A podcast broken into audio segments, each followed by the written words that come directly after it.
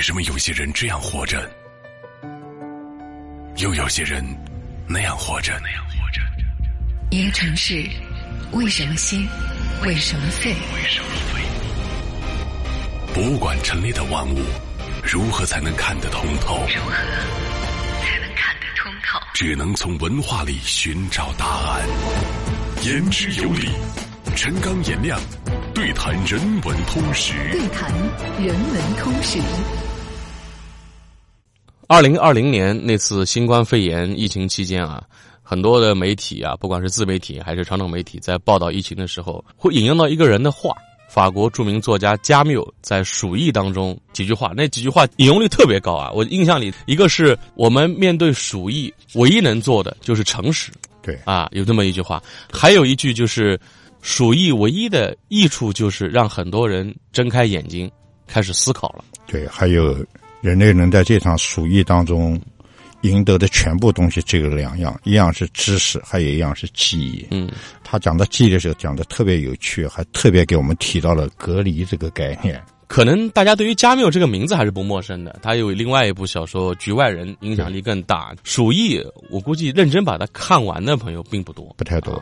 我这次也是，我这次我自己家里面就在书架上翻，凡是跟医疗有关的书。跟这个病毒有关的书我都拿出来看，第一本看的就是《鼠疫》。我以前买了《鼠疫》，但是我从来没看完过。也就是二零二零年春节的时候，对对对，被好多人翻出来重读了。对对对，包括有些电影，什么《传染者》，大家可能在家里边隔离的时候没事看，就想看看类似这种题材。就是我们在看这些文学作品的时候，跟我们直接去看医学方面的著作有个非常非常大的不一样。就是人类在对抗大的瘟疫啊、流行病的时候，我们有两个需要。第一个需要就是我们通常所讲的技术，但是同时我们还需要另外东西。颜亮就切中我们两个这个节目，就是人文关怀，人文关怀啊，对人文关怀。其实，在这个小说的电影里面，主要讲的都是人文，嗯，哦，都是人文。这种大型公共事件，打个比方啊，不太恰当的比方说，上一个照妖镜，就把不同人的个性在这个时期下，因为这很难得，在人类历史上有这样的一个阶段啊，就是。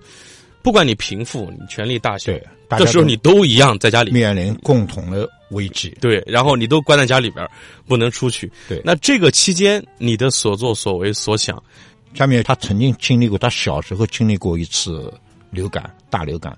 那么《鼠疫》是一九四二年开始写，大概到一九四三年写完啊。写完以后，当时还是战乱，所以这个书就一直没有发表。最后出版是一九四七年。这个书写什么呢？我们大致跟大家讲一讲。就是他写奥兰发生了一场瘟疫，因为他熟悉这个城市，就拿这个城市做背景了。城市被封锁了，发生瘟疫以后封锁某个区域，这是惯常的做法，没有人可以自由进出。然后他就写到城市里面各种各样的人啊，比如说写到了狂妄无知啊，掩饰伪过的这个政客，也写到了名不见经传的小人物利用黑市倒卖物资，一下子变成城中风云人物的。这种家伙还写到了大多数百姓恐慌无助，这个生活颓废，在这个瘟疫期间。当然，小说肯定有主角啊，主角是一个叫李鄂的医生。我们其实现在讲加缪说什么，加缪说什么，在《鼠疫》里面，大多数都是借主角的口啊，借李鄂的口说出来的。李鄂是个医生，他挺身而出，在这种非常混乱的情况下，非常危难的情况下，和他的一群朋友道同志合者，开始来救助病人。而他自己的亲人生死未卜。鼠疫当中比较有趣的一段，就是为什么有鼠疫了以后要隔离，人要隔离。这个还是用李厄的口来说，他说人类在各种各样的这个流行病斗争的过程当中，人类学会了一些东西，我们赢得了一些东西。他说，不过我们赢得的东西并不多啊，加起来就两样，一个是知识有关的知识，第二个是记忆。他说，所谓隔离，就是人类经过了与传染病数千次的搏斗以后，发明了一个盾牌。这话讲的蛮有意思的啊，就是惹不起还躲不起嘛，啊，就是发明了一个盾牌，在疫情当中，大多数平常人能够做到的，就是躲在这个盾牌后面。也就是说，我们认认真真的隔离自己跟他人。我们做这件事情的时候，既保护了他人，也保护了我们自己。但原谅我今天不得不把这个小说背后的两个真相告诉大家。其实后来加缪专门讲过，他写这部小说，他之所以写鼠疫，他是想用鼠疫来比喻纳粹。他说纳粹就跟鼠疫一样讨厌，跟鼠疫一样的可怕。纳粹的一些意识形态思想会影响传染给对不同的人。所以一九四二年的时候，他说他不敢直接写纳粹嘛，嗯嗯所以他就写了写了鼠疫啊。第二件事情，他当时写的这个奥兰，这个阿尔及利亚的城市，但是他实际上说这个奥兰是巴黎。他也没敢直截了当的骂巴黎。他在小说里面写到，一开始商业的繁荣，物质文明特别发达，然后写到市民的精神空虚，就是在鼠疫发生以前，然后又写到颓废，又写到颓废。实际上他是在巴黎众生相，巴黎众生相，对，是巴黎的众生相。加缪思想的核心就是人道主义、人文主义。他不管是在讨论哲学问题啊，在写小说，他最关注的问题就是人的尊严啊，就是人的尊严。那这么看，其实《鼠疫》不是一个医学小说，不是以这个传染病描写为主的一个小说，而是一个哲学小说。其实是一个哲学小说，但是在这部小说里面，他还是很专业的写到了很多跟鼠疫方面的传染病的东西关的问题嗯啊。为什么有些人这样活着，又有些人那样活着？那样活着，一个城市，为什么兴？为什么废？为什么废？博物馆陈列的万物，如何才能看得通透？如何才能看得通透？只能从文化里寻找答案。言之有理，陈刚颜亮，对谈人文通识。对谈人文通识。加缪的出生年月是一九一三年，大家可以想，这是人类历史上很重要的一个年份。这一年快要打一战了。对对嗯，一战的前夜，世界上已经开始出了各种各样的乱象了。这年的年底，加缪出生在地中海的叫做阿尔及利亚。阿尔及利亚说起来是一个非洲国家，原来我去阿尔及利亚去玩过。阿尔及利亚，但是你走过去以后不像一个非洲，这个有两个原因。第一个原因就是。早期罗马帝国在阿尔及利亚待了很长很长的时间，所以它有很多建筑就是那个古罗马式的建筑。第二，阿尔及利亚人种基本上就是欧洲的人种，所以说后来加缪加入了法国籍，站在法国的街上，他不说的话，人家也看不出来他是来自非洲。齐达内好像也是阿尔及利亚。他百分之八十五的人都是叫阿尔及利亚人，跟欧洲人是一个人种。加冕一岁的时候，他爸爸在一战当中阵亡了。妈妈就带着他，就回到了外婆家，住在阿尔及尔啊。那么大家知道，阿尔及尔是阿尔及利亚的首都。因为在战争当中，这个母亲也失去工作了，没有办法就给别人做保姆，很艰辛的把加缪拉扯大拉扯大。我们可以想象，就加缪在这样的环境，又是战争，又是家境窘迫啊，在这样的环境当中，加缪的教育就成了一个问题了。一九二三年到一九二四年，加缪十岁左右的时候，加缪在。一个乡村小学里面读书，这个我们很难想象，这个乡村小学会培养出诺贝尔奖获得者。十岁，他遇到一个老师，这个老师叫路易·日耳曼，这个老师就发现了十岁的加缪的天分。这个我们收音机前的朋友是不是自己孩子八岁、九岁、十岁了，也应该注意观察他的兴趣、特长。哎、呃，这个老师很厉害，就极力的劝说加缪的母亲说。再困难也要让加缪读书，他是个天才啊！但是那个老师没有说他是个什么天才。话分两头说啊，这个到一九五七年，加缪拿到了诺贝尔文学奖的时候，他在那个授奖词里面，他专门提到了这个路易老师，小学老师。哎，小学老师，他非常非常感激他，他甚至说他没有他就没有我。而且加缪在小学阶段啊，可能还经历了一个事情，因为他是出生在一战之前，一九一三年嘛。一战的末期，当时西班牙流感在欧洲开始大流行，嗯嗯，正好也是加缪的童年时期，嗯他是经历了这场算是欧洲瘟疫的流行。对，那个时候的流感大流行的死亡率比我们后来见过的 SARS 啊，见过的这个。这个新冠肺炎啊，对，死亡率要高得多。啊、那场西班牙流感杀死的人比一战杀死的人可多，还要多啊！到了十七岁的时候，加缪有一个特殊的才能，被阿尔及利亚的一所大学看中了，然后就把他收到这个大学的足球队里面去。哦，呃，他踢过足球。阿尔及利亚人看来 都蛮能踢足球的。哎，原来我记得你曾经讲过，少年时代体育好对人的一生会产生很多正面的影响。是的，是的。他为什么膀子特别长？他绑着放下去，这个可以够到自己的膝。他不是刘备吗？双手过膝。对对对，然后就让他去做阿尔及利亚竞技大学足球队的门将。可惜的是，一九三一年的时候，他十八岁的时候，他突然得了一场肺病。休学了，一休学嘛，这个足球队的事儿也就停下来了。他曾经回忆过这一段，他说：“如果我没有生那场肺病，可能我就踢足球了。”这辈子的人生就改写了。有一场疾病改变了他的人生。对对，后来病好了以后，他又重新去读大学，这次读的是阿尔基尔大学，而且这次选择的专业是哲学和古典文学。一九四零年啊，也就是他二十七岁的时候，加缪就来到了法国的首都巴黎。但是他刚到了才几个月，一年都不到，二战开始，嗯纳粹军队就打到巴黎来，巴黎沦陷了。他这一代人经历了两次世界大战，小时候一战，长大了以后二战，这个会使人的性情跟一般人非常非常不一样。世界观、价值观都发生巨大的。他这次回到了阿尔及利亚以后，他选择了一个城市，这个城市非常重要。这个城市我们要跟大家说清楚一点，叫奥兰。这个为什么重要？我们待会儿说。他在这个奥兰这个城市里面，他去当老师。一九四二年，二十九岁的加缪再次返回巴黎，他在这儿认识了两个不得了的人。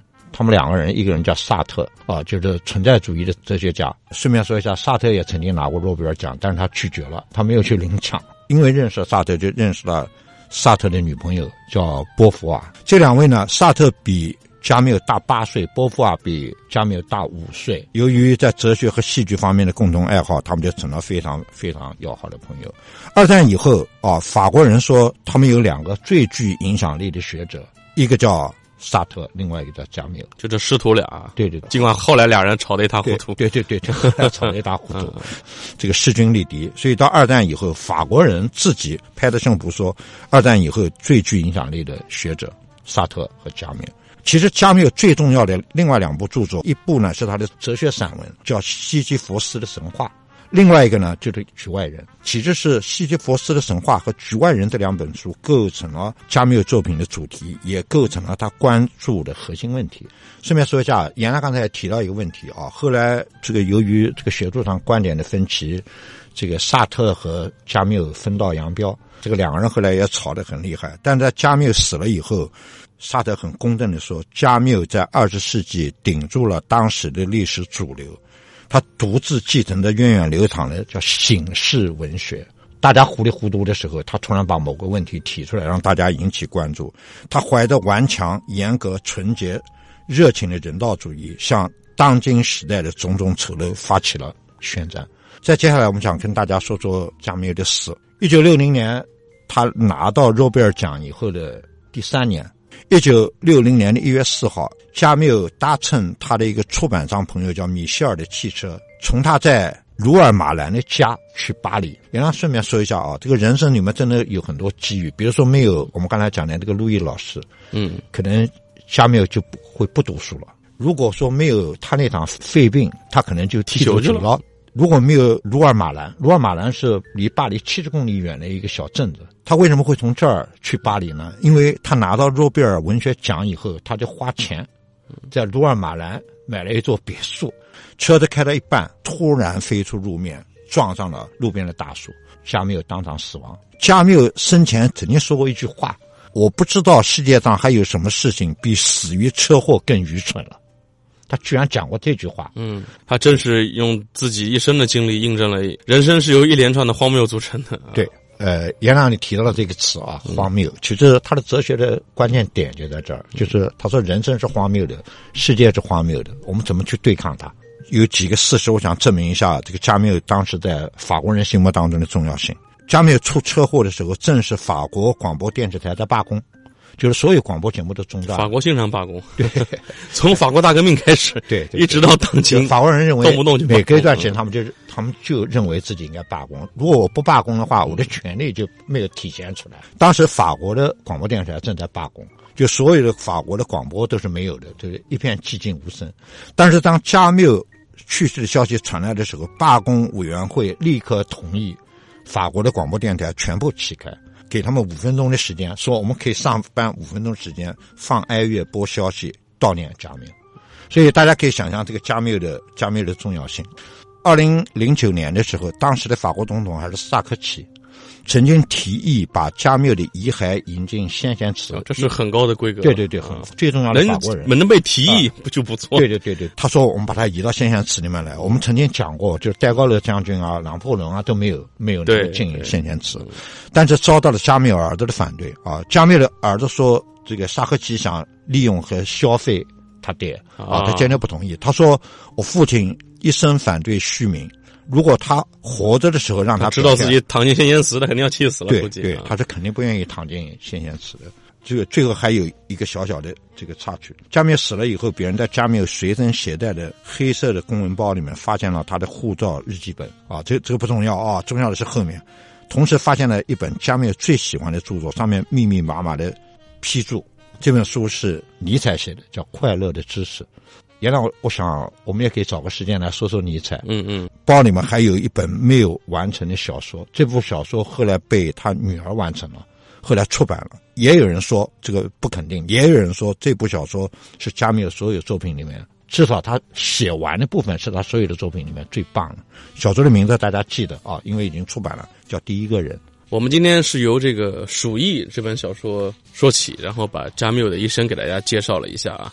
有时候突发的公共事件也会拓展一下我们的阅读面啊。对，那段时间我们很多人都是就自己把自己关在家里啊，嗯就是隔离嘛。所以很多人做了一个选择，就是在读书，对尤其把过去买来没有时间读或者没有心思读的书，现在好像都有心思了。下面的属于本来对大多数人来讲，肯定是一本冷门的著作。今天读读，包括了解这个加缪，加缪这个人，我觉得还是有意思的。对，哪怕那是一个哲学小说，但是确实他描写的鼠疫流行时候的一些现象，我们还是可以引发思考的。比如说，在那本小说里面，也有人试图隐瞒这个事实然后第一个死的人是一个看门人，还有有人在里边收智商税，就是有些神父大师跳出来跟大家讲，你只要给我钱，我我教你怎么样度过这个劫难。对，对这众生相似乎在轮回当中哈，每到这个大型公共事件出现的时候，几乎是历史在重演。